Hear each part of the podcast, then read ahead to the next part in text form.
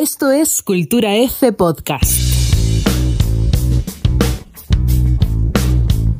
Es parte de un equipo que hizo historia.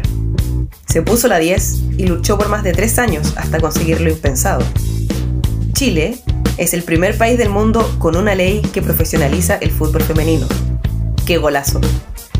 Es directora de la Asociación Nacional de Jugadoras y vicepresidenta mundial de FIFPro, la Unión Global de Futbolistas Profesionales. Hoy, en Cultura F, hablamos con Camila García.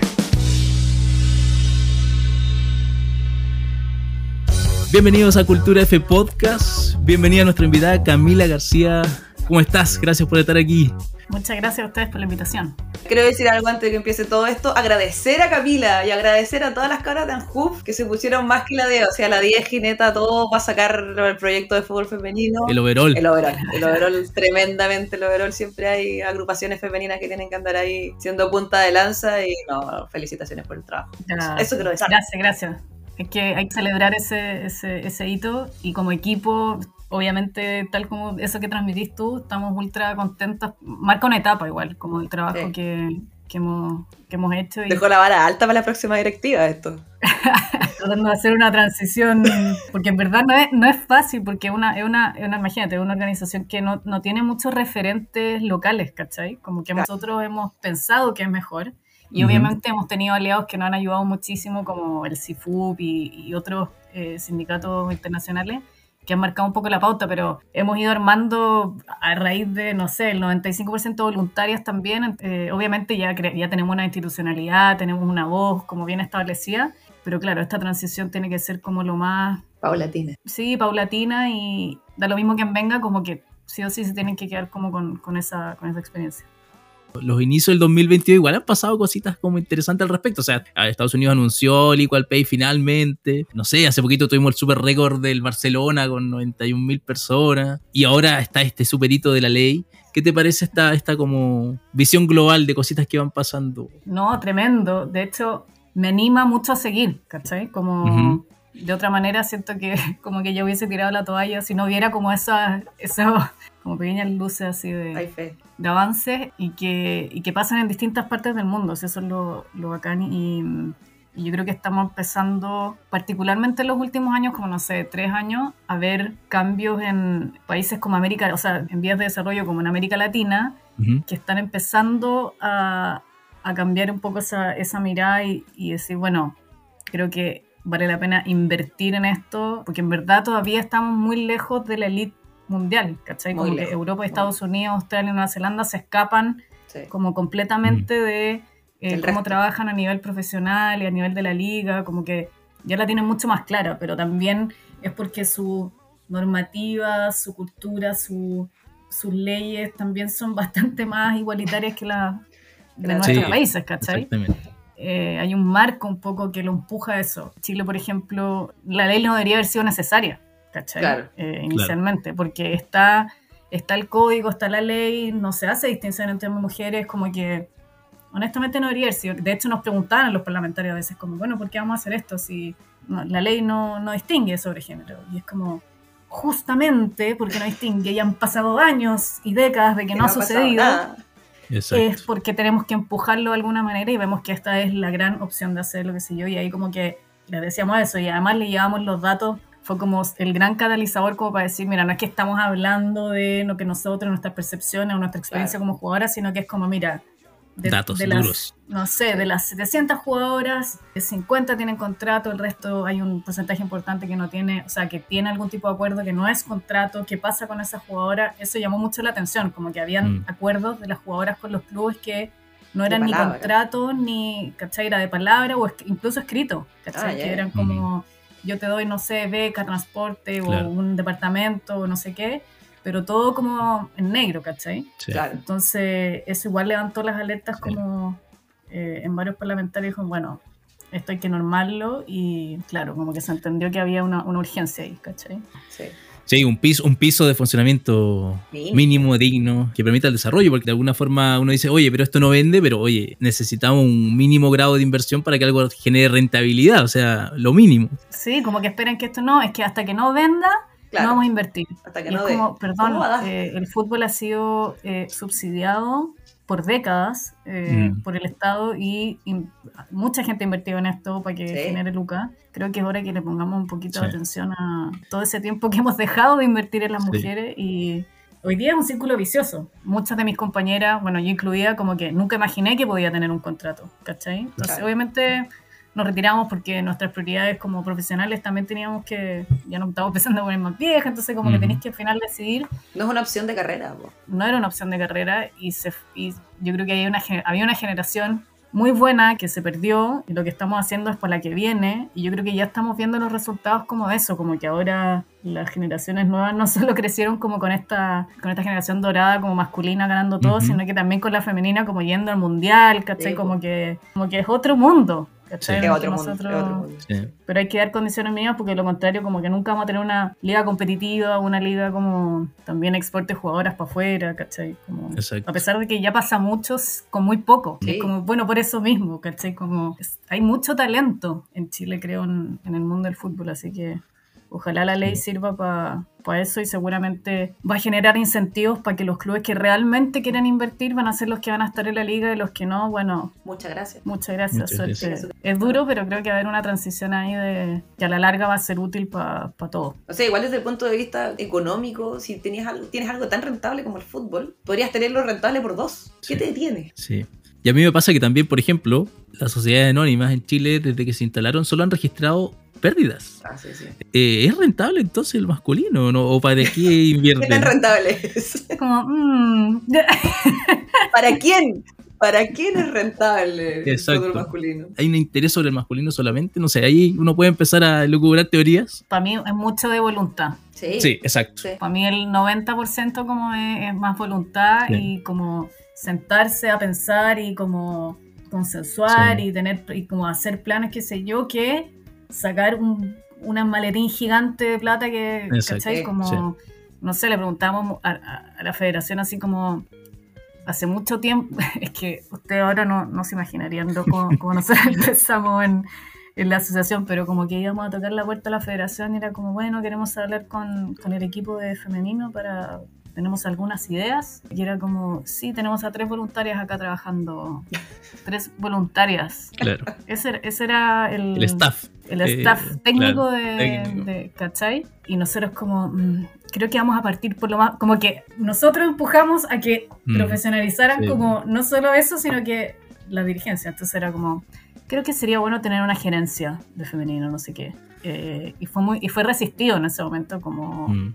Y se creó una subgerencia porque no puede haber gerencia no vaya a ser. no voy a hacer gerencia. Y después como, bueno, debería haber más staff en esa subgerencia, no sé qué, y como que después como que se integró y todo, pero Igual que tú dices algo que a mí siempre me ha hecho ruido, que es como, la medida que se hace, hay voluntad y se hacen las cosas medianamente bien. Mundial 2019 era cosa de ver lo que generó, no sé, o de hecho la otra vez veíamos, revisamos con la CONI estadística del partido más visto ese año por televisión en Inglaterra había sido la semifinal, creo que fue Inglaterra-Estados Sí. Unidos.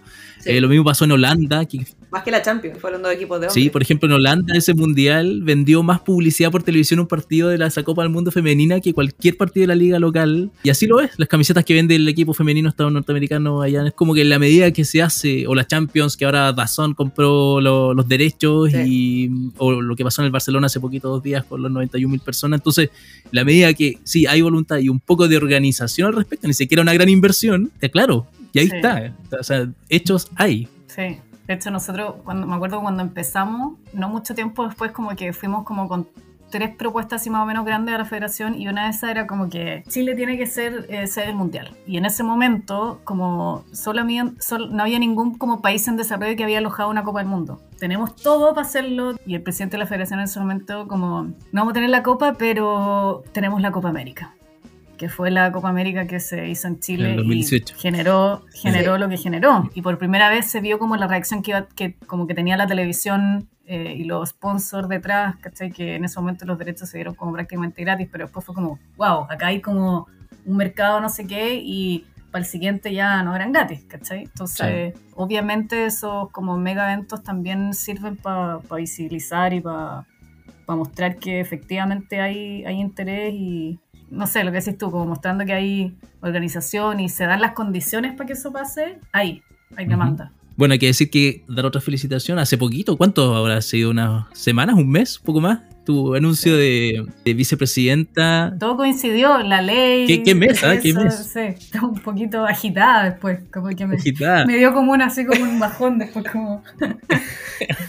Nueva vicepresidenta de, bueno, de esta organización global de, de futbolistas. ¿Cómo estás la agenda? O sea, ¿hacia dónde apunta este, por decirlo así, sindicato mundial de, futbolistas. ¿Qué cosas como que son, ya, esto, estas son las cosas que vamos a pelear por mejorar, digamos, de, las condiciones que hoy conocemos, digamos, tanto en el fútbol masculino como femenino. Sí, hay mucha gente que no conoce, pero en el fondo es la organización que representa los intereses de los jugadores y jugadoras alrededor del mundo. Tenemos casi 60, 70 mil jugadores que representamos y que son los gremios, son las asociaciones, los sindicatos de los países que están asociados a esta, esta institución que, que tiene su, su base de operaciones en Holanda. Es una organización que tiene su historia. Yo ya llevo ahí 4 o 5 años. La verdad que es una organización que inicialmente estuvo creada por jugadores, eh, exjugadores, qué sé yo, y que empezaron a recoger y, conectarse eh, a nivel internacional. Y uno de los grandes hitos que tuvieron fue el caso Bosman, que no sé si lo conocen, pero en el fondo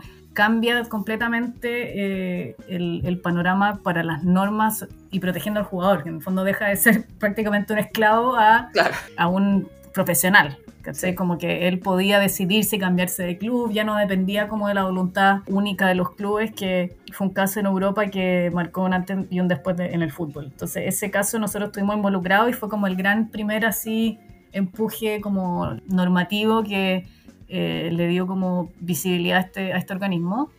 Y después, más o menos en la Copa de, de Canadá, eh, la Copa del Mundo Mujer en Canadá, como el 2015. Ahí se empezó a trabajar un poco más así ya serio como con el femenino, y ahí se cambiaron los estatutos, eh, vamos a incorporar a, mujeres, y ahí entré yo con, con Caroline Johnson, que es como una leyenda en, en, el fútbol femenino sueco. Entramos las dos al, al, directorio y después ahí se dieron dos cosas en paralelo. Uno fue empujar el femenino fuertemente, no, no solo a nivel institucional nuestro, sino como en las negociaciones con FIFA, y justo se firmó un acuerdo con FIFA en ese momento, porque nosotros habíamos hemos empezado una, una acción legal en el, en el Consejo Europeo, que eso tenía distintas implicancias potenciales para FIFA, y FIFA dice, bueno, bájenla y pongámonos a negociar. Se puso un poco nerviosa. Sí, y, y, eso significó que empezamos un proceso de negociación que ha durado ya cuatro años prácticamente, eh, que tiene que ver con transferencias, con calendarios, con el tema de los agentes, eh, todo esto que está dando vuelta ahora en, el paquete como de reformas que, que, no sé si lo han ido siguiendo, pero es como bien amplio y, y ha participado harta gente, pero obviamente no está en el lugar que nosotros nos gustaría. Entonces eso corre por un lado, pero obviamente seguimos...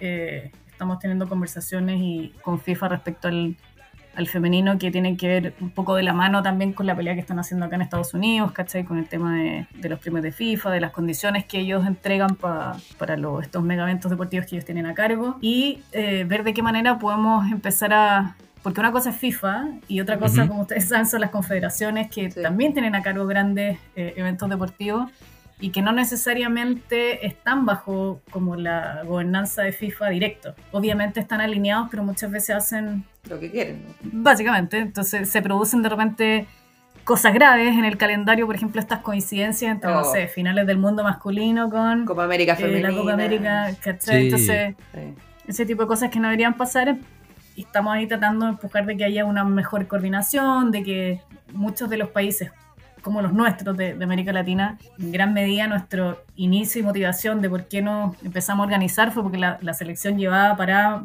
dos años y medio. Y eso no solo le pasa a Chile, sino que le pasa a Colombia, le pasa a Paraguay, le pasa a Bolivia, le pasa Entonces, no solo América Latina, en África, en Asia, ¿cachai? También pasan en otros. Entonces, ¿de qué manera FIFA puede ayudar a que se genere eh, mayor continuidad en la selección que sabemos que es como la punta de lanza como el desarrollo local? Y ahí estamos en varias conversaciones, hay distintos formatos como para hacer otro tipo de competencia, ellos están como con su propuesta de que va de la mano con, con, lo que está pasando en el masculino, de tener una Copa del Mundo cada dos años, que en verdad en el masculino como que no hace mucho sentido, pero hay varias cosas pasando, la agenda está como amplia, pero ahora sin duda hay como una presión y un interés distinto en los últimos años que no sé si vieron que FIFA había dicho hace no sé, un par de años que iba a invertir un billón de dólares en, en el femenino, no sé qué siempre la pregunta que nos hacemos nosotros, o, también que aplica para las federaciones, es como, ¿por qué tiene que haber distinción de género en una entidad que es sin fines de lucro y tiene como normativas eh, ligadas a los derechos humanos y como Mm. eh, debería velar por el bien común. Claro, estamos como lejos del ideal, pero la agenda en los últimos años ha ido como ampliándose muchísimo, sobre todo en el femenino. y- O sea, convengamos que acá también son incentivos políticos detrás, Sí, sí. pero hay mucho que hacer, en las confederaciones hay mucho que hacer. Sí, eso te quería preguntar yo. ¿Las confederaciones, ustedes trabajan también con las confederaciones por separado? Sí, trabaja, tenemos como internamente, eh, también estamos divididos como en divisiones, Ujú. eh, que un poco reflejan las confederaciones. Y ahí tenemos distintos tipos de acercamiento con las confederaciones, porque como te decía antes, son entes completamente independientes. Ya. A veces es más fácil, a veces no es tan fácil trabajar con ellos. Obviamente no es sorpresa para nadie como el funcionamiento de Conmebol en los últimos años eh, ha sido complejo. Así que ahí tuvimos como un periodo como medio muerto de, de contacto, pero ahora que se está retomando, así que, porque no sé, en el femenino es evidente el espacio de crecimiento que hay, Sí. como tenemos una sola competencia, no sé, la Copa Libertadores, que podría, no sé, ¿por qué no tenemos, no sé, Sudamericana o por qué no tenemos... No, ¿Por qué no se hace copa- como ida y Una copa anual. Sí. Sí, como los hombres. eh, Sí. Y el formato es tipo Copa América, ¿cachai? Sí. Que no, es, no son como eliminatorias, es, es como Sí, un campeonato claro, todo en un solo corto, lugar. siempre Express, sí, sí. un mes, así Sí. algo rápido, co- bajo costo, como no sé, los últimos, las últimas versiones como de la Copa Libertadores, al principio los, los premios de la Copa Libertadores eran como habían clubes que me decían me sale más caro llevar a las cabras que ganar la Copa Libertadores. Claro, subieron los premios, pero están años luz de los Sí, premios no. de eh, y algo que nunca, como que me quedó hace, eh, hace unos años, el presidente de la Comebol dijo, bueno, solo de limpiar la casa pudimos doblar los premios de la Copa Libertadores. O sea, es plata fresca, que no existía para nadie y que fue solo para eso. Y yo como, ¿por qué no nos dieron un 10%? Un, Claro. un 7, un 5, un 1. No, entonces un poquito frustrante ahí cuando así como, Mm. bueno, eh, poca prioridad, pero vamos a seguir en eso. Vamos, vamos Y si todavía. no, nos separamos nomás. Yo voy a insistir en esto, voy a insistir en la división. Todavía estamos a tiempo. Si no, agarramos a todas las cabras y nos vamos. ¿no? Agarremos la pinche y nos vamos a otro lado donde vamos a estar bien. ¿Por qué tenemos que seguir aquí donde estamos mal? Hay que dejar esta relación tóxica que tenemos. Yo soy, yo soy partidaria, y lo digo, voy a decir abierta y públicamente, de que las federaciones femeninas funcionen aparte de las masculinas, en todos los deportes. Porque ya siento que las federaciones masculinas no, no logran Nos da. No dan el ancho. No dan el ancho, no logran responder a las necesidades de las mujeres, no logran comprender lo que pasa con el deporte femenino, no, no entienden cómo funciona la industria, no entienden nada. Dicho, dicho eso, desde mi como lugar eh, institucional, obviamente eh, coincido contigo de todas maneras. Siento que van a pasar décadas para que estos organismos como que giren de la Sí. manera que se necesita. Sí. Estamos hablando no solo de... Tú hablaste de FIFA como obviamente es el ente rector, qué sé yo, eh, pero no solo FIFA, porque hay todo un mundo como de gobernanza del fútbol que, eh, que está detrás, que tiene y, y está normado, ¿cachai? Como por ese por esa mirada. Entonces, yo creo que hay lecciones que aprender respecto a, por ejemplo, la WTA, ¿cachai? Sí. Que- pero yo creo que ahora se están dando, creo, se, se está abriendo el debate eh, para ese tipo de conversaciones, como yo que estoy Sí. acá en Estados Unidos, lo que está pasando acá con, con la selección estadounidense es increíble eh, Mm. y 10.000 veces más adelantado de lo que nosotros estamos como eh, conversando en Chile. Fue coincidente eh, todo el tema del el último acuerdo que ellos tuvieron con la federación, eh, que se comprometieron a equiparar los premios y además igualar la inversión que estaban haciendo en todas las categorías la federación de hombres y mujeres, lo cual es tremendo si termina siendo así Sí, esa noticia salió y nosotros estábamos en, el- en la última etapa en el Senado. sí. Entonces Mm. me acuerdo que estaba, eh, yo estaba ahí como media dudando, como, porque justo se dio que hubo receso parlamentario. ya. Entonces estábamos ahí todo el rato como a la espera, como día tras día, como cuándo se va a poner en tabla la, la votación. Claro. Y ahí ya me estaba poniendo medio nerviosona y salió este tema en Estados Unidos que rebota, obviamente, en Chile Sí. Varios senadores en ese momento como me mandaron la noticia como, oye, mira, no sé qué, bla, bla. Claro. Y yo como, como que lo tienen ahí, Sí, ¿cachai? está presente, está Eh, presente. Está presente, así que les comentaba que, porque obviamente las peleas que den acá, obviamente tienen un, un rebote a nivel internacional que, que es lo que te decía antes, como que la agenda siento que igual está cambiando eh, Mm. súper rápido en los últimos años y ojalá que, eh, claro, pues no, no sea necesario plantear lo que decís tú, pero El separatismo. sí, quizás sea una alternativa más adelante, no sé. Pero debe decir que no eres la primera que flota esa idea. Sí, sí. Cuando, cuando ah, vi la historia de la WTA dije, pero estas locas son... La hicieron. Dale, aquí, aquí es, aquí es, esto, hay que hacerlo. ¿Por, por- por qué no nadie más replica este sistema? No podía entenderlo. Claro, porque el, hay un argumento importante que es como, bajo esta estructura tenemos el potencial de aprovechar como la infraestructura y la inversión sí, que hay, lo que sí. está, que está, que lleva muchos años y décadas. Pero claro, lo que decís tú es como, estamos tan mal ¿Qué vamos a perder? que es como, Sí, que puede ser peor que los potreros. claro, entiendo el, entiendo Sí. el punto. Bueno, mantendremos esta conversación andando. Ahora me están, me están dando como ideas. Por favor, Cami, tómalas nomás. Sí, sí, sí, sí. Si- Siéntete libre de agarrar esto y, y ejecutarlo. ¿eh? Si necesita alguien ahí en la primera línea, pancarta, todo, estoy disponible. Qué bueno saber desde Sí. ya. Voy, voy, voy, voy.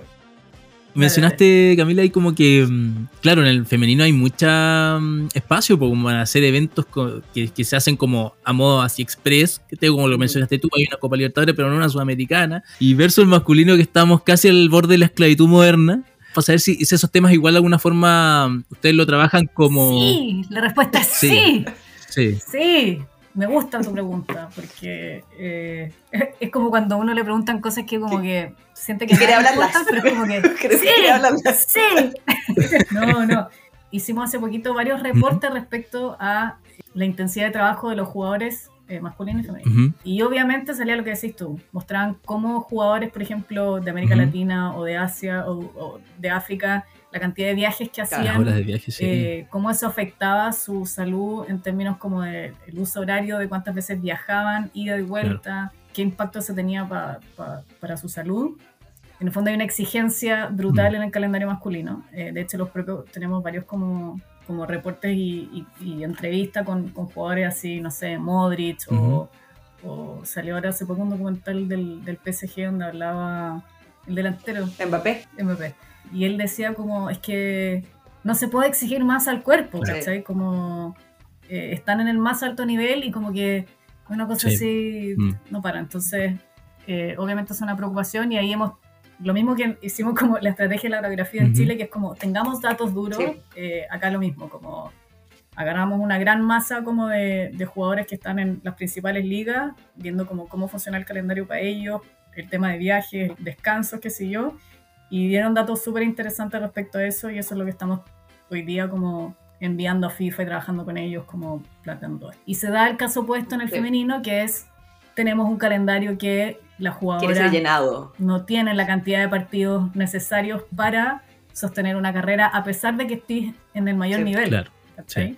Eh, con las jugadoras de Estados Unidos, con las europeas, las jugadoras que tienen carreras, no se acerca al- a la densidad de partidos que tienen masculinos. Eh, entonces ahí tenemos un problema grave. Sí, sí, sí.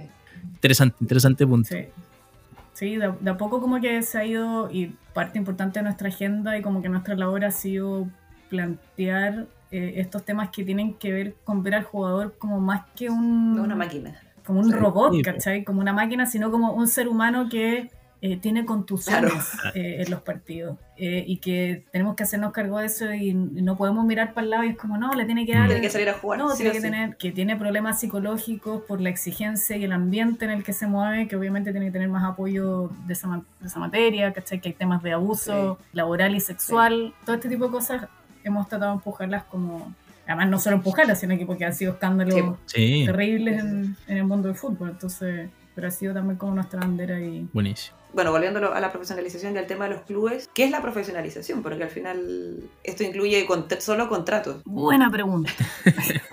no, sí, la discusión de profesionalización es mucho más amplio Sí, que simplemente ser reconocido como trabajador. Entonces lo que hace esta ley es empujar y obligar a los clubes a generar este vínculo Claro, laboral, claro. que antes no existía. O sea que existía pero no era reconocido, quiero ser claro. en ok. eso. Sí, sí, sí.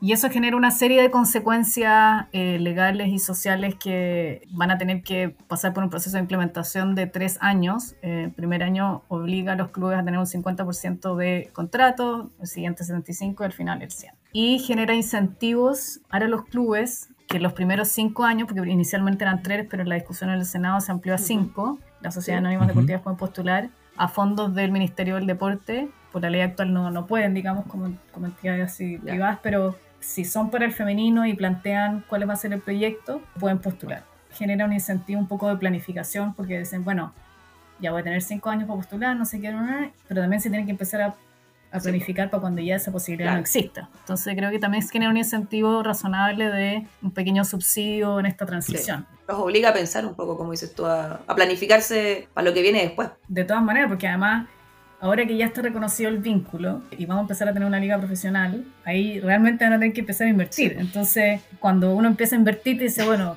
hay que ser lo más eficiente posible en esta... Te duele el bolsillo, ahí te duele el bolsillo. Claro, entonces ya no, ya no queréis así jugar por jugar, sino que queréis ganar porque hay premios de por medio, porque hay visibilidad de por medio. Entonces se genera toda una serie de, digamos, ciclo positivo a partir de eso que a nuestro parecer va a mejorar la competitividad Sí, de la liga. de todas al final, maneras. ¿cachai? Eh, porque le da condiciones, porque le da incentivo a los clubes a hacerlo. No solo que las chicas sean más profesionales, sino que el staff técnico y la dirigencia sea más profesional, Sí, como que estímulo. pero como decís tú, esto genera las condiciones mínimas. Acá nosotros tampoco no estamos eh, como siendo ciega al respecto de decir, no, esto viene a arreglar Claro. todo y no, esto viene a establecer un piso mínimo que es muy necesario, que sin duda para nosotros va a cambiar, pero hay 200 otros desafíos que seguramente van a venir, que, que en el masculino seguramente también los pasaron y cosas particulares que se van a dar en el, en el femenino que vamos a tener que enfrentar, pero ser tratadas como profesionales y eso tiene mucho más es mucho más amplio que simplemente tener un contrato firmado y que te paguen las imposiciones y que tengas seguro Claro. médico. Y que... Exacto. Un mundo detrás, aparte del como Sí. el contrato, del sueldo. Que tampoco creo yo que vaya a ser muy, Sí, obviamente. muy alto al principio. Y a esos señores no les gusta soltar el dinero. menos Porque la NFP salga con su, con su, no sé, van a, a cortar el torneo ahora porque hay que pagar, Sí, eche la ley, eche la trampa. Es divertido porque estábamos en el Congreso y la Marisela en el punto de prensa lo primero que dice, y no vamos a permitir que las ve-". y tiene toda la razón porque obviamente, claro, tiraron ese mensaje como los clubes como, ah, bueno, entonces vamos a cortar la liga como un medio amenaza. Ay, los. Nos vamos, Eh, nos vamos. Corte la liga que nos vamos. no- pero no, o sea, no tiene ningún sentido hacer eso, así No. que, bueno, pero no sé cómo estar Sí. ahí Aguja, aguja. eh, empujando para que eso no pase, porque no tiene sentido bajar la calidad del, del- del torneo y, y te- no te voy a decir quién, quiénes me lo dijeron, pero gente nomás, relevante. No, no voy a decir, pero era como, no, porque se va a incendiar acá la amiga. Eh, decía, decían como, bueno, pero ¿cómo? Las mujeres, claro, y, y van a tener sueldo mínimo, eh, muy poco, eh, ¿para qué quieren ¿Para eso? Como, Porque no tienen nada. Eh, porque hoy día no tienen nada y quieren Lo cierta estabilidad y quieren, quieren Quieren lo lo mínimo. mínimo. Como, como no, pero es que es muy precarizado. Como, Todo mal, Anda a ver lo que es mal, hoy. Todo mal. Todo mal. Dios, bueno, de repente enfrentarse a esos argumentos de... Hay que tener paciencia, yo no sé si podría. ¿Cómo hace uno para morderse la lengua y No, no? pero hemos ido, hemos ido, No, yo no puedo, no puedo. yo creo que como que eso ha sido en parte como que lo, lo que nos ha mantenido unidas en, en la JUF como Mm. equipo, como, como no sé, rentamos reuniones, no sé qué, y como que salimos y como... Ustedes les pasa lo mismo que a nosotros. como- Oh. Y ahí como que nos dan las catarsis así y, y eso nos ha, sí, nos ha servido mucho como para empujarnos mutuamente a seguir en esto. Como, Apoyarse ahí. Eh, porque sí requiere una paciencia. Sí, pero la, la evangelización cada vez menos. Sí, necesaria. vamos, vamos. Uno contagia a uno, después ya esto va. Creo que es importante también destacar el trabajo que hacen ustedes, porque eh, en la medida que esto se hable más, se converse, se como se normalice Mm. y como las mujeres también tienen un rol social público y político. Eh, es, es muy importante, Mm. Tener estas conversaciones y que la gente la escuche y a veces se enoje, como que de contraargumentos está bien, ¿cachai? Pero que eh, esté ahí sobre la mesa. No que miremos Sí, para el lado y como, exacto, claro, sí. ¿cachai? Bueno, buen punto, buen punto. Eh, a propósito del conflicto bélico Ucrania-Rusia, por ejemplo, en esta Euro que se juega en Inglaterra ahora, donde estaba clasificada Rusia, las rusas, la- las pibas se rompieron el alma para llegar a esa Eurocopa y que por cuestiones políticas, donde la FIFA nunca se había metido, y ahora resulta que sí, no pueden jugar, imagina. O sea, yo me pongo en el lugar de la futbolista, por ejemplo. Jugué una clasificatoria, di la vida, llegamos a una, una Eurocopa y por cuestiones ajenas totalmente no la puedo disputar. O sea, ¿cómo ven ustedes de FIFPro eso? Porque igual hay un tema de valorico Claro. sobre el deportista, del esfuerzo, del espíritu deportivo. Sí, es complicada la discusión. Nosotros estuvimos muy involucrados, eh, porque de hecho el, el sindicato ucraniano es parte de, de FISPRO y, y los de Polonia, por Mm. ejemplo, que están, eh, perdón, el sindicato pol- eh, polaco eh, ha estado muy activo en, en recibir a los jugadores, no sé qué, ayudarlos. Ujú. Eh, nosotros también estamos, hemos estado apoyando mucho, como que más nos estamos más concentrando en los jugadores ucranianos que han tenido como, Problemas, claro. hablando con FIFA, que rápidamente abran eh, el libro para que ellos pudieran, eh, si tenían opciones de ir a otros clubes, como que viajar rápidamente, para que se quedaran, no se quedaran sin trabajo. Eh, claro, la discusión un poco sobrepasa también el tema del fútbol, porque ha sido como una decisión no solo de FIFA, sino que de, Sí. de varias entidades. La comunidad como internacional, Del mundo deportivo, de la comunidad internacional, un poco de aislar a, a Rusia y, y yo creo que esto ha planteado como una, una nueva discusión también respecto a como quiénes son los equipos, o sea, los países sede de, de- también de las copas, Mm. ¿cachai? Como si tenemos que estar preocupados de que, no sé, en Qatar se están muriendo trabajadores o yo o cualquier persona que es de las disidencias va a tener algún tipo de problema en... Es grave, Sí. ¿cachai? Es un problema. Entonces, de hecho, hace poco empezó como un proceso de... mm, Hay como una evaluación de derechos humanos y que son cosas que antes no estaban incorporadas y que hoy día sí tienen un peso y, y ojalá siga... O sea, tengan un peso más determinante también en, A la hora de dar una no serie. solo para los jugadores, sino para, para la gente que asiste y para lo que significa también el impacto como social que tiene todo esto del deporte, ¿cachai? Bueno, con esta entretenida conversación con Camila, finalizamos este entretenido programa. Agradecerle una Gracias, vez más. gracias la- Camila. Sí, por venir. No, se pasaron, todo muy entretenido, a mí se pasó volando, así que se pasaron. Así que muchas gracias, Camila. Nos estaremos viendo pronto. Un abrazo. Un abrazo igual. Éxito. Nos vemos. Chao, chao. Chao, chao.